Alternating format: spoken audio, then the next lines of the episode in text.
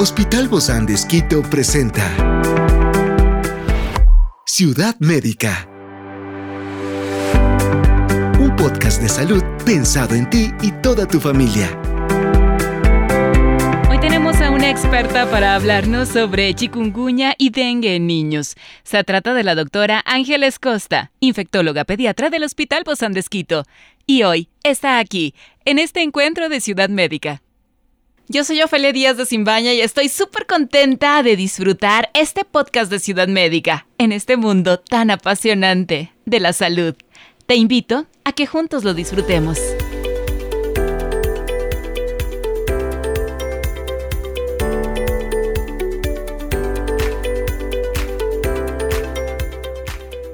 En el escenario de enfermedades transmitidas por mosquitos, el chikungunya y el dengue emergen como dos de los desafíos de salud más significativos que afectan a la población infantil a nivel global. Por eso el día de hoy los tratamos y justamente está con nosotros la doctora Ángeles Costa, infectóloga pediatra del Hospital Bozán de Esquito, para hablarnos de estos temas. Muchas gracias, doc, por acompañarnos el día de hoy. Bienvenida. Gracias a ti, Ofelia. Son dos o dos enfermedades que se relacionan mucho porque hablamos de ellas en conjunto. Son dos virus. Este, virus, no parásitos virus. sí, son dos virus. Se hablan en conjunto porque los transmite el mismo vector, es decir, el mismo mosquito. Aedes aegypti se llama.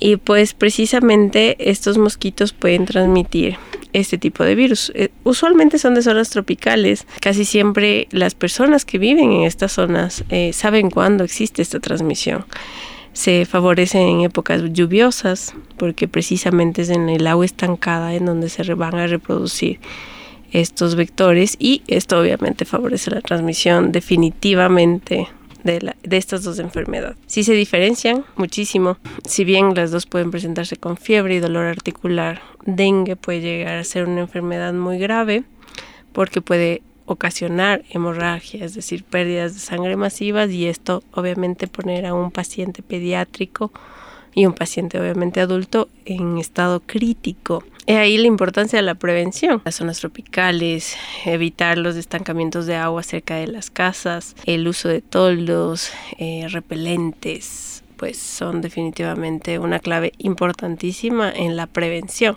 si, hablamos de estas zonas, casi siempre estamos tratando de protegernos también contra los rayos del sol.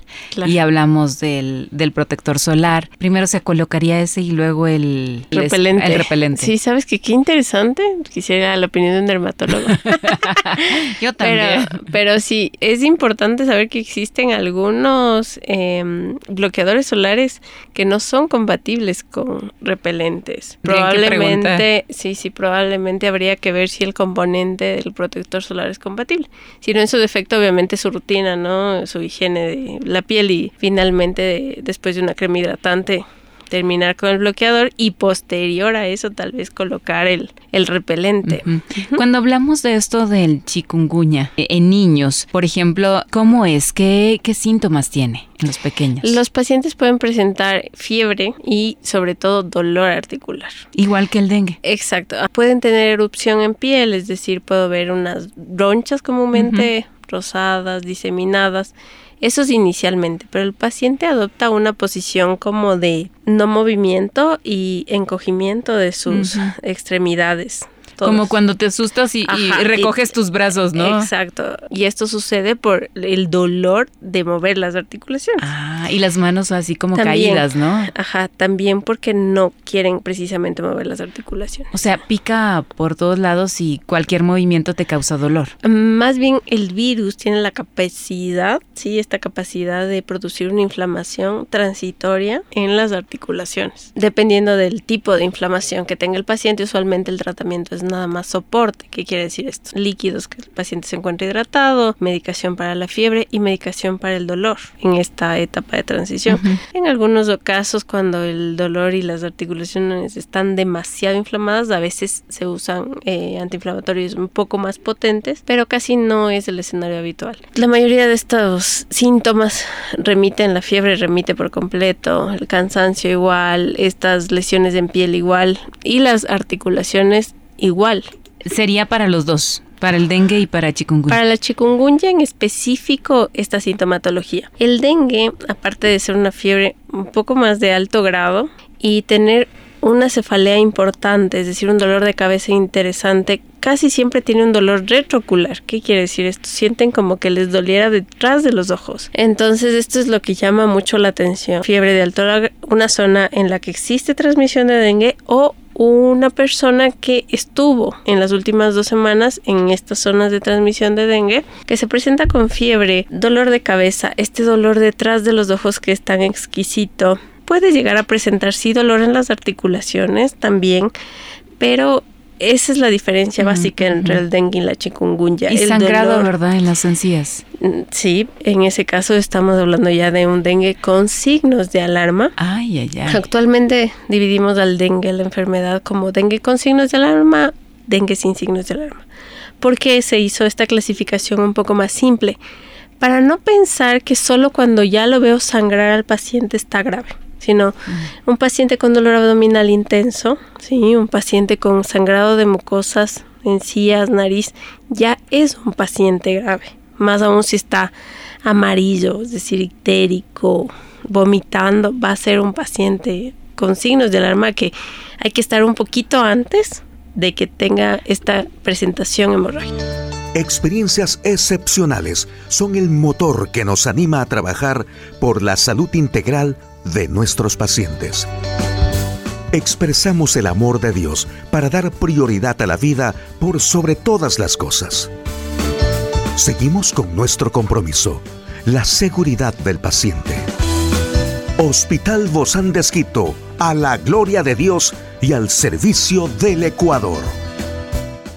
En los dos casos hay fiebre, ¿verdad, Doc? En los dos casos. ¿De cuánto tiempo más o menos o cuántos días es este eh, espacio de tiempo? Cinco a siete días máximo. Es este, este bastante. o sea, se deshidratan totalmente. Sí, ajá, sí, sí. Y es una de las cosas que más, que más provoca, ¿no? Y aparte el malestar general que genera, entonces disminuyen la ingesta de alimentos, la ingesta de líquidos. Y es por eso que hay que estar muy interesados en hidratación de estos pacientes. O sea, requieren de atención médica inmediata estos pacientes. Sí, ¿Hospitalización o no? No, no. La mayoría de las veces uno puede enviar a casa, obviamente en el escenario pediátrico, si tras la valoración el médico tiene confianza en el cuidador, ¿no? A veces el cuidador directamente son papá, mamá, pero a veces no existe este escenario por temas de trabajo o cual fuere.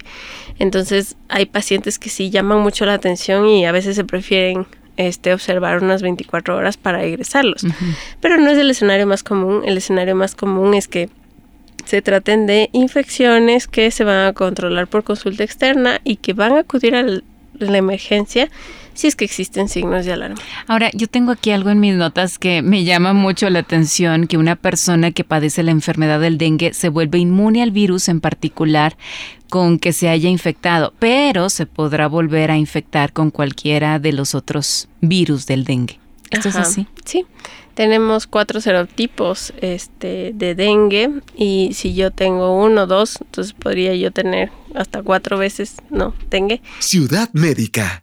El problema es que lamentablemente no hay esta inmunidad cruzada con los serotipos y esto ha sido también muy interesante ah. de, de vacunas es algo bastante interesante. Entonces no existe esta, si tengo el serotipo 1, no, y luego tengo el serotipo 2 y así. Entonces puedo tener varios procesos de dengue. Usualmente cuando el paciente ya ha tenido en alguna ocasión dengue, la segunda vez que se presenta la respuesta inmune a la enfermedad va a estar más presente por esta memoria pero también lo podría, podría ser un poco más grave en cierto tipo de casos. Sí es posible la reinfección y es posible que no tenga una inmunidad cruzada, se llama. O sea que si ya me dio, no me va a volver a dar. Esa no es una regla.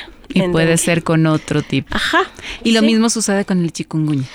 Sí, pero bueno, pues usualmente es una ocasión, pero sí puede volver a dar a los pacientes y otra y la clave fundamental está en la diferencia del dolor articular. En el dengue me va a doler todas las articulaciones porque tengo muchísima fiebre y es una fiebre de muy alto grado, pero en la chikungunya el síntoma principal cuando esto es sintomático es el dolor articular. ¿Cómo se tratan estas? La chikungunya y el dengue. En Eh, niños. En niños, sobre todo tratamiento de soporte, líquidos, garantizar que los pacientes estén hidratados. Ciudad Médica. Estos líquidos no necesariamente tienen que ser intravenosos, sino aumentar la ingesta por, por vía oral, tratar la fiebre, tratar el dolor y pues básicamente observar si existen signos de alarma durante la enfermedad. No hay ningún otro medicamento que, que lo corte, que diga son tres Sí, días, y 30 ya. días de medicamento y se acabó. No, lamentablemente no tenemos antivirales efectivos en este momento para tales este virus. Pero en Pues, todo caso pasa más o menos cuánto tiempo, Doc. Sí, unos 5 o 7 días exagerando. Pero se sufre mucho. Pero se sufre, sí, sí, se sufre. Lo particular con el dengue es que tiene algunas fases y después precisamente la parte de más crítica de la enfermedad llega cuando la fiebre se va, porque existe un fenómeno de fuga capilar, se llama, que quiere decir esto, el, los líquidos se extravasan. Nosotros tenemos mucha agua en nuestro cuerpo, pero esta agua tiene una distribución específica en la sangre, en los tejidos. Con el dengue existe una extravasación de fluidos en esta parte cuando precisamente se apaga la fiebre y eso puede ser también un punto de partida para gravedad. Entonces, Claro, tenemos el casi, del 50 al 70% de agua en el cuerpo. exacto. Entonces luego el agua tiene que estar en donde tiene que estar, como sí. todas las cosas eh, de la naturaleza y de nuestro cuerpo humano. Entonces, precisamente cuando existe este fenómeno de fuga capilar, eh, los pacientes pueden llegar a ponerse graves también. Entonces, el- la fiebre sí es un signo de alarma, pero vamos a asumir que la fiebre va a estar en el dengue. Es normal que tenga el paciente fiebre y que esta, esta fiebre va a tener una duración máximo 5 o 7 días. Eso es parte de la curación. Y es parte de... Pero ya cuando se vaya la fiebre, saber que todavía tenemos que estar pendientes de aquellos pacientes, que la familia tiene que estar pendiente de signos de alarma importantes.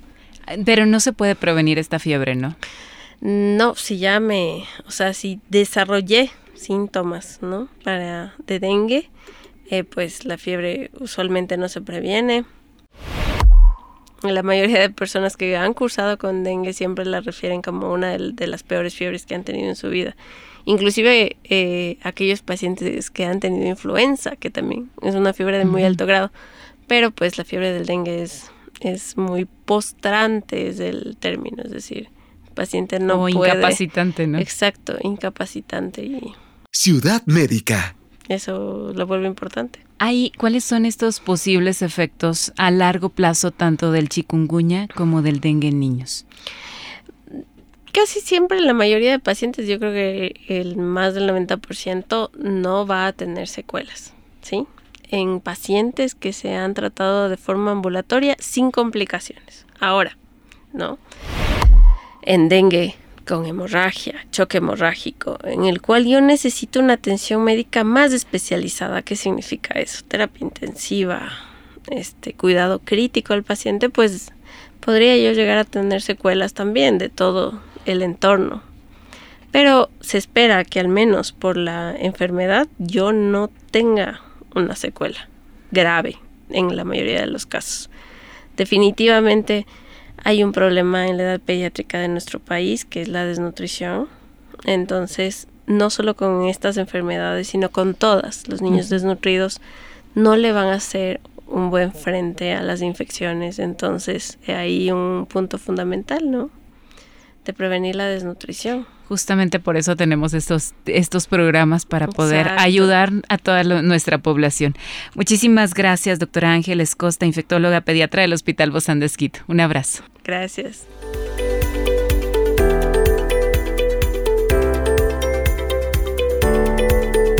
Esta es una producción del Hospital Bozán de Esquito con el apoyo de HCJB. Encuentra este podcast de salud en las redes sociales como Spotify, SoundCloud y todas las plataformas digitales. Gracias por acompañarnos en este capítulo de Ciudad Médica, un espacio para tu salud. Hasta la próxima.